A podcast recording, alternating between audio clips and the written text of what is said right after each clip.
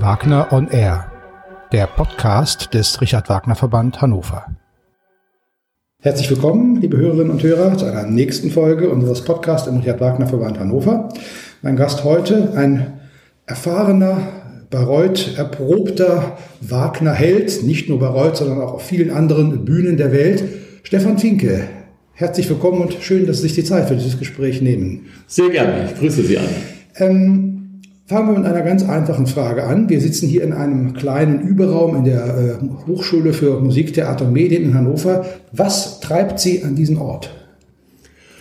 Das ist ganz einfach. Ich bin eingeladen worden zu Beginn dieses Jahres ähm, hier in Hannover an einem Vorsingtraining teilzunehmen, das die Abteilung für Operngesang hier regelmäßig macht, damit die Studierenden hier an der Hochschule Erfahrung sammeln können, wie trete ich auf bei einem Vorsingen, was, was mache ich, welches Repertoire nehme ich mit, wie ziehe ich mich richtig an, wie verhalte ich mich. Es wird tatsächlich die äh, Situation Vorsingen an einem Theater oder für einen Veranstalter simuliert.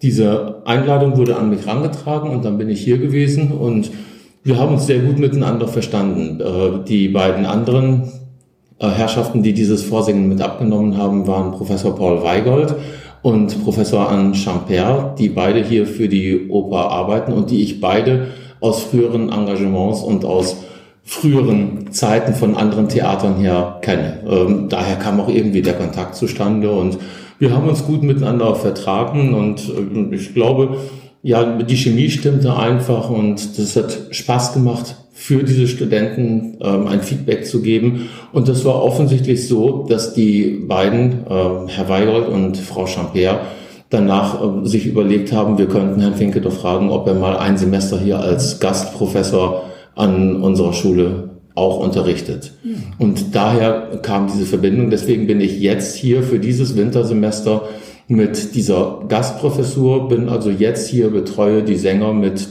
jeglichem Repertoire, mit dem sie zu mir kommen. Und wir arbeiten daran. Und wenn dieses Semester vorbei ist, ähm, ist dieses Engagement für mich hier an der Hochschule auch zunächst mal wieder erledigt. Es ist eine sehr schöne und spannende Zeit und Aufgabe für mich. Ein Gastspiel sozusagen hier an der Hochschule. Das Thema Vorsingen äh, gewinnt ja sicherlich mehr und mehr äh, an Bedeutung für Gesangsstudenten in einer Zeit, wo äh, langfristige feste Engagements eher weniger werden und es viel mehr darum geht, sich als äh, freischwimmender Mensch in dieser Kulturszene zu bewegen. Ähm, wann und wo war denn Ihr letztes Vorsingen, an dem Sie teilgenommen haben? Mein letztes Vorsingen, das ist eine gute Frage. Das ist lange her. Ich glaube, das war...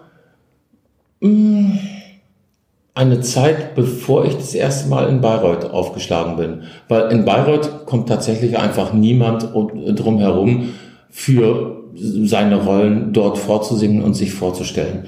Ich glaube, wenn ich mich richtig erinnere, ist das mein letztes Vorsingen gewesen. 2010 oder 2009. Also es ist zum Glück lange her. Ich bin nie ein guter Vorsänger gewesen. Und ich habe immer versucht, wenn jemand in irgendeiner Weise Kontakt mit mir haben wollte oder mich kennenlernen wollte, ich habe immer versucht, oder die Agentur, die für mich gearbeitet hat, dass ich eine Arbeitsprobe machen konnte an entsprechendem Haus oder dass man die Verantwortlichen des Hauses in eine Vorstellung von mir eingeladen hat. Weil zum Glück laufen meine Vorstellungen besser, als meine Vorsingen immer gelaufen sind. Vorsingen ist für alle Beteiligten immer ein höchst unzufriedenstellende, eine höchst unzufriedenstellende Situation. Da, damit werfen Sie gleich die nächste Frage auf. Was macht die Situation so unzufriedenstellend? Und damit verknüpft die nächste Frage. Was ist Ihr wichtigster Rat, den Sie jungen Sängerinnen und Sängern geben, in der Situation, sich auf ein Vorsingen vorzubereiten? Ein Vorsingen ist eine höchst realitätsferne, fremde Situation das, was sie auf einer Opernbühne machen, in einer Vorstellung, hat nichts mit dem Vorsingen selber zu tun. Beim Vorsingen steht man irgendwo an einer Position, die von der Jury bestimmt wird. Dort stehen sie auf der Bühne und singen eine Arie mehr oder weniger in Anführungsstrichen herunter. Man hat keine Aktion dabei, keine Bewegung. Es ist schwierig, sich in die Situation, in den Charakter rein zu versetzen Ähm, man ist viel nervöser als bei einer Vorstellung. Für den Pianisten ist es immer wie ein Vorspiel, auch wenn er fest am Haus ist. Ähm, oft wird der Pianist dann auch noch überrascht durch irgendwelches Repertoire, das er vielleicht noch gar nicht gespielt hat oder wo er sich nicht sicher und wohl fühlt und dann den Sänger, der vorsingt, nicht unterstützen kann.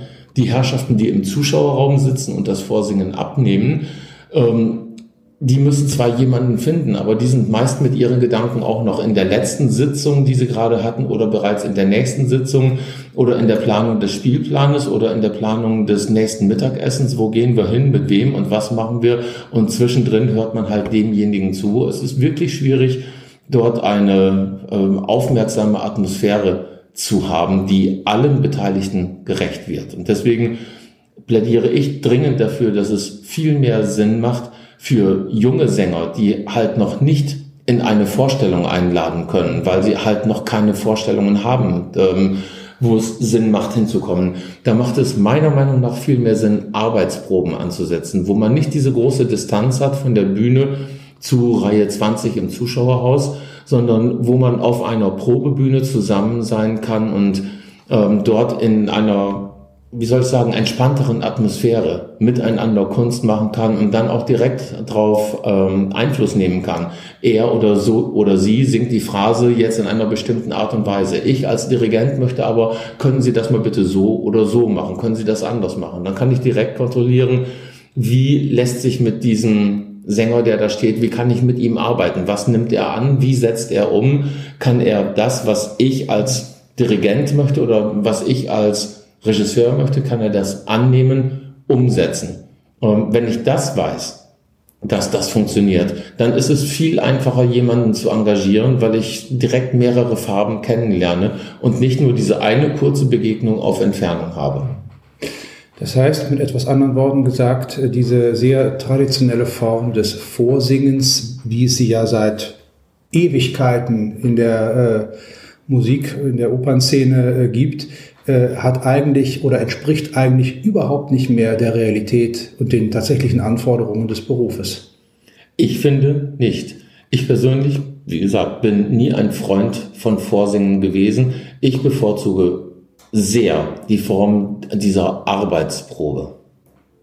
Zumal ja auch das Vorsingen, äh, der Name sagt es eigentlich schon, ähm, sich äh, auf den natürlich absolut essentiellen Aspekt des Singens äh, konzentriert und damit äh, ein musikalisches Bild von jemandem äh, zeichnet. Aber wenn es äh, um die Oper geht, gehört ja viel, viel mehr dazu, als nur in Anführungszeichen schön singen zu können, sondern auch die tägliche Begegnung, die Konfrontation, um es mal so zu sagen, mit Regisseuren und allen Menschen, die mit dem szenischen Apparat zu tun haben, ist ja auch ein wesentlicher Bestandteil äh, des Berufes, der bei einem Vorsingen äh, erstmal so in der klassischen Form keine Rolle spielt. Das spielt beim Vorsingen keine Rolle. Ich gebe Ihnen insofern recht, essentiell und das Wichtigste in unserem Beruf ist natürlich das Singen, ist die Stimme, weil was wir machen ist Oper, ist Musiktheater und ich bin ein großer Verfechter dieser Reihenfolge. Ich bin der Meinung, wir machen zuerst Musik und dann Theater. Das Theater, was wir machen, das, das Schauspiel, die Aktion, die Szene, dient letztendlich der Musik und nicht die Musik der Szene. Was das betrifft, bin ich sicherlich ein altmodischer Sänger, aber ich bin der festen Überzeugung, dass Oper sich in erster Linie um das Genre Stimme dreht.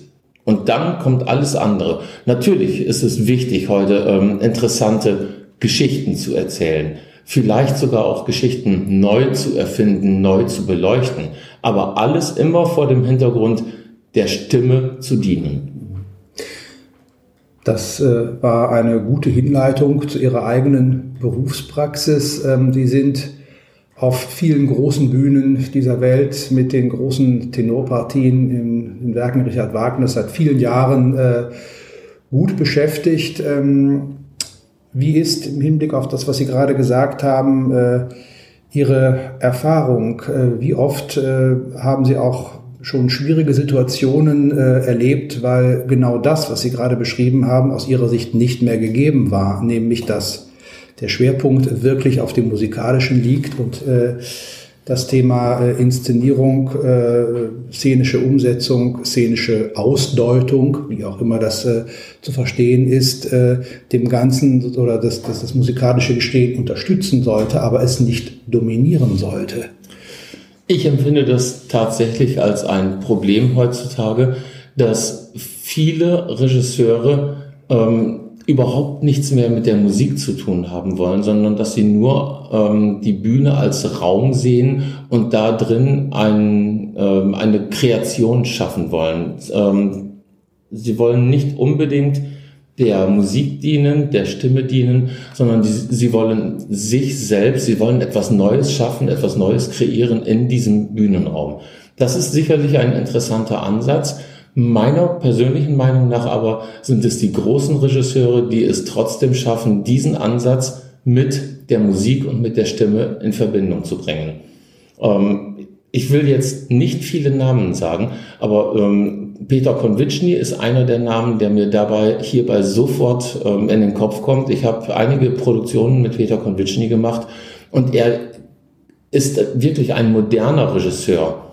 Äh, ge gewesen. Ja, er arbeitet immer noch, aber er, er schafft nicht mehr so viel Neues wie vor 20 Jahren. Er hat ja wirklich eine sehr, sehr produktive Zeit gehabt und Konvitschny ist immer an der Musik entlang gegangen. Der kannte immer die Partitur, der wusste, was passiert, der wusste, wo eine aufstrebende äh, Linie war und da hat er auch eine aufstrebende Bewegung mit eingebaut. Er wusste, wo Chaos in der Musik passiert, da hat er auch Chaos in die Bühne eingebaut. Also er hat finde ich, für meinen, für meinen Geschmack, hat er immer wieder versucht, mit seiner, äh, mit seinen Inszenierungen, mit seinen ja wirklich einmaligen Ideen, die er tatsächlich gehabt hat, immer dem Stück zu dienen und die Musik zu unterstützen. Und das ist eigentlich der Anspruch, den ich an jeden guten, modernen Regisseur habe. Er muss die Welt neu erfinden. Er muss das Stück neu erfinden. Er muss das Theater neu erfinden in jedem Stück, muss aber gleichzeitig der Komposition und dem Genre und der Geschichte gerecht werden.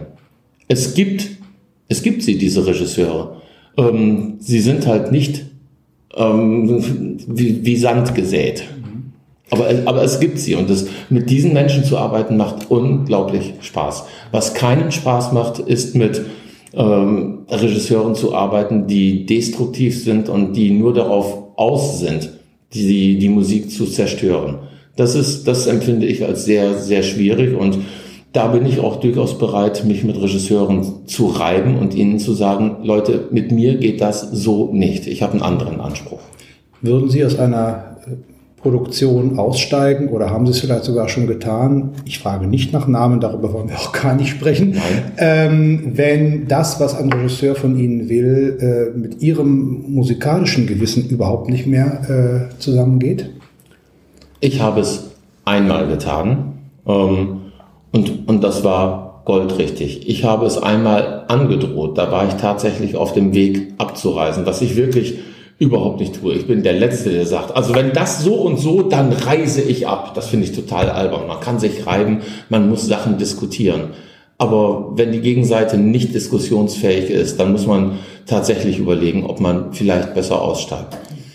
Es ist mir auf der anderen Seite auch schon passiert, dass, dass ich mal mit einem Regisseur zusammengearbeitet habe und so wie wir uns kennengelernt haben, ähm, dieser Regisseur mich danach kategorisch abgelehnt hat, weil er mit mir nicht oder nie wieder arbeiten wollte. Sowas kommt vor. Wissen Sie, genauso wie ich Vorlieben für gewisse Regisseure habe oder andere Regisseure nicht unbedingt gerne mag, so geht es den Regisseuren mit uns Sängern ja auch. Die haben auch ihre Erfahrungen. Mit dem einen arbeiten sie lieber, mit dem anderen weniger gern. Das geht uns allen so und äh, das ist eine sehr menschliche Seite am Theater. Lassen Sie uns über Singen sprechen. Es ist erst ein paar Wochen her. Da haben Sie in London zum hundertsten Mal den Siegfried in Siegfried gesungen. Das ist ja eine stattliche Zahl von Vorstellungen. Haben Sie nach 100 Vorstellungen in dieser Partie das Gefühl, dass Sie diese Rolle jetzt wirklich beherrschen, dass Sie sozusagen da ganz souverän drüber stehen oder gibt es immer noch wieder Dinge, die Sie neu entdecken und wo Sie immer, denken, immer wieder denken, ach, ich fange doch irgendwie immer wieder ein kleines bisschen von neuem an? Ich möchte beide äh, Teile dieser Frage mit Ja beantworten. Ich habe wirklich das Gefühl, dass ich diese Rolle sehr verinnerlicht habe und dass ich vollständig über dieser Rolle stehe, dass ich sie beherrsche und kenne von vorne bis hinten.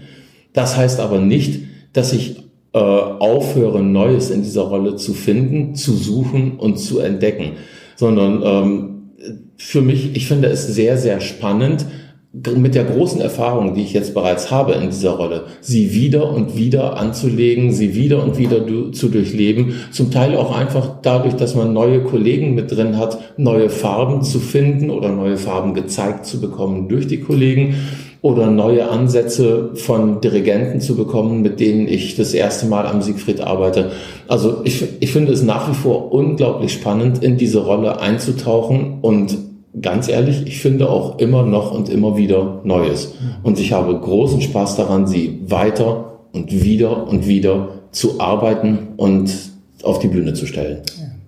Sticht der junge Siegfried da besonders raus oder haben Sie andere Partien, äh, jetzt können auch gerne nicht nur und ausschließlich über Richard Wagner sprechen, haben Sie andere Partien ähnlich oft gesungen?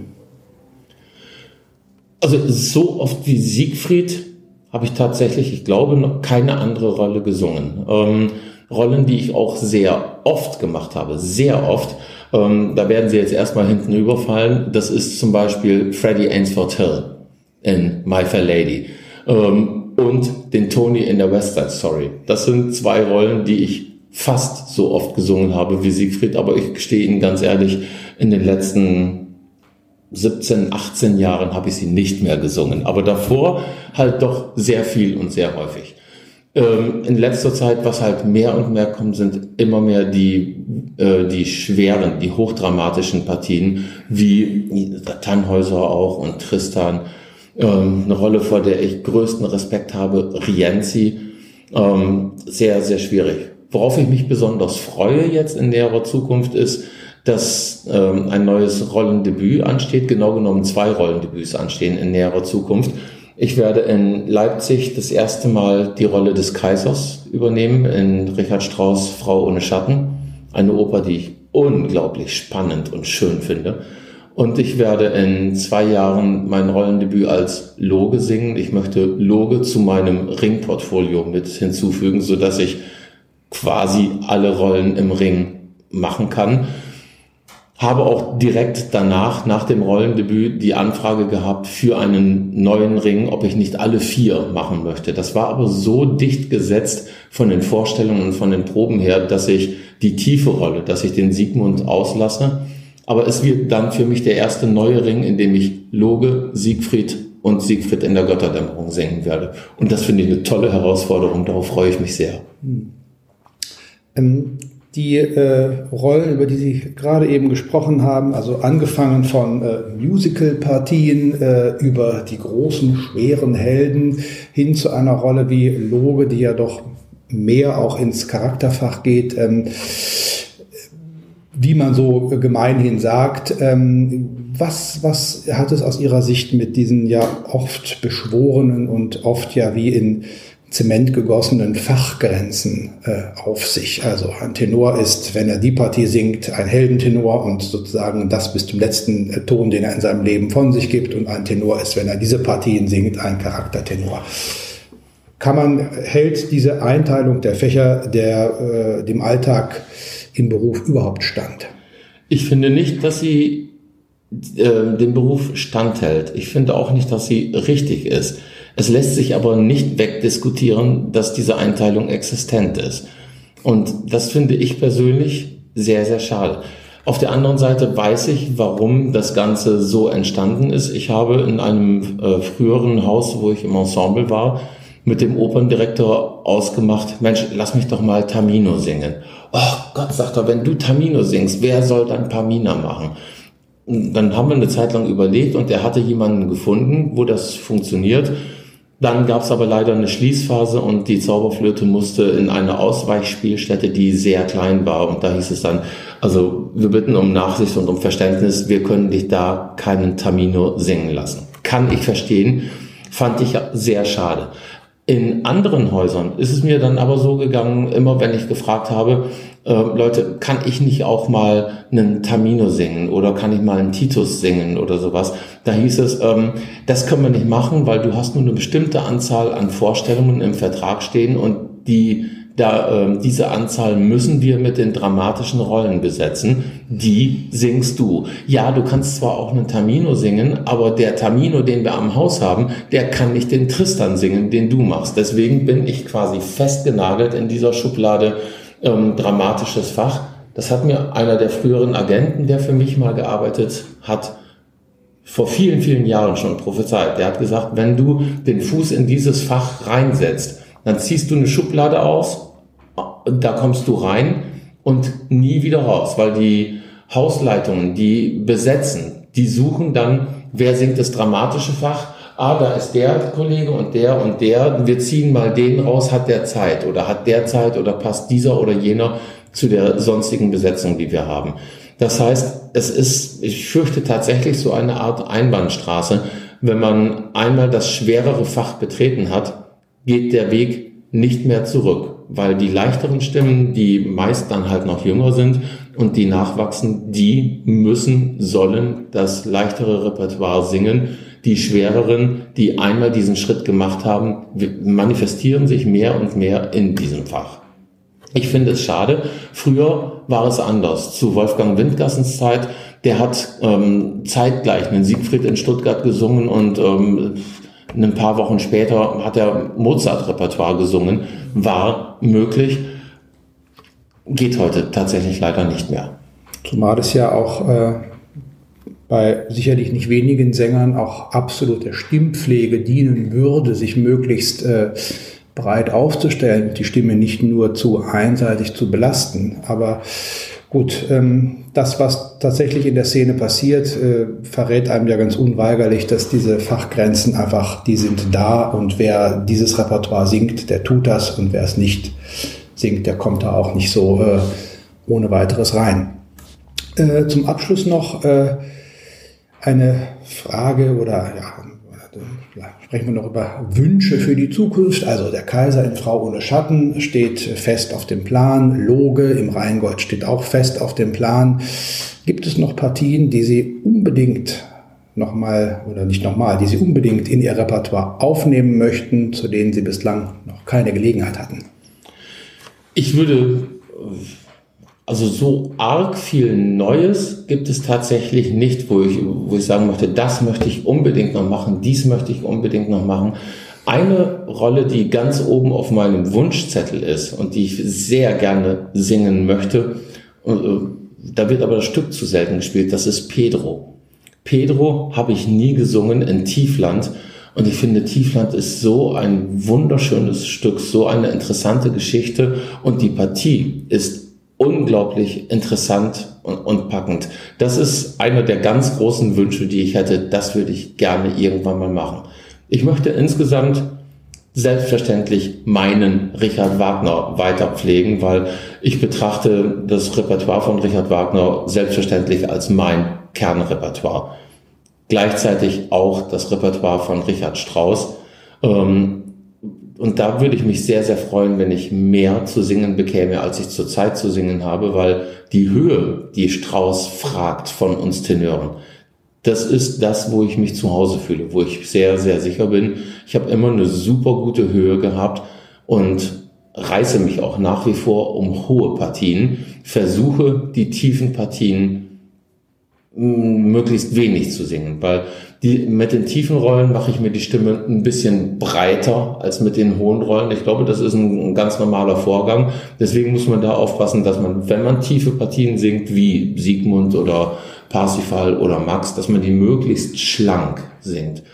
Ich möchte es unbedingt weiter mitmachen, aber meine Präferenz liegt ganz klar in den hohen Partien, die ich weiter ausbauen möchte. Es gibt eine Randpartie, die ich in einigen Produktionen gemacht habe. Und wenn das Stück nochmal auf mich zukäme, würde ich mich sehr drum reißen, nochmal den Flüchtling in Luigi Nonos Intoleranza zu singen. Da hätte ich größtes Interesse dran.